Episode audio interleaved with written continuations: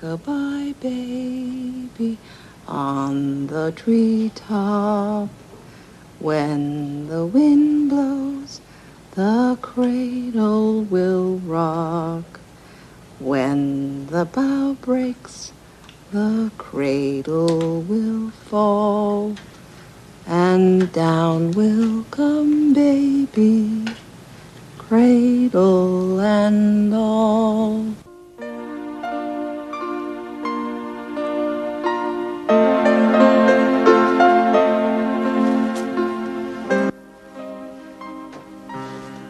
Hi, Marilyn. What are you doing? Just sketching.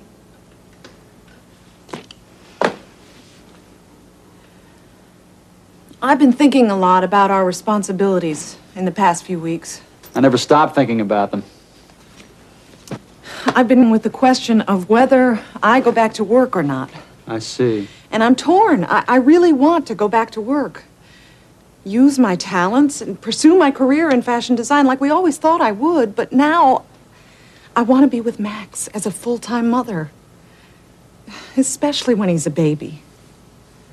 I really understand, Marilyn, but you never have to worry about Max. His mother and grandpa, and I can always arrange my photo schedule around your schedule if that will help. It's not the same, Richard. Have you discussed going back to work with your boss? Rita Mae called yesterday. Ah, that's what's got you thinking, isn't it? She wants to know when I think I'll be returning to the boutique. And you said, I said I'd give her an answer in a few days. That I wasn't sure.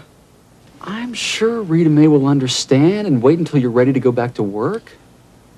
Well, maybe she will, and maybe she won't. Who knows? If I don't accept her offer, maybe she'll find someone else in the meantime, and when I'm ready to go back, there won't be a job for me. Oh, that's something to consider. You've got yourself to think about, too. But I am thinking about myself, don't you see? Now, what do you mean?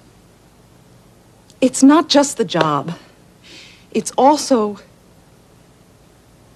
my career as Max's mother. That's the way I look at it. I have two career opportunities at the same time my career as a fashion designer and my career as a mother. I never really thought about being a mother as a career. I guess you do have two career opportunities and a decision to make. Ah, oh, I hear Max. I'll go to him. No, that's okay. I'll do it.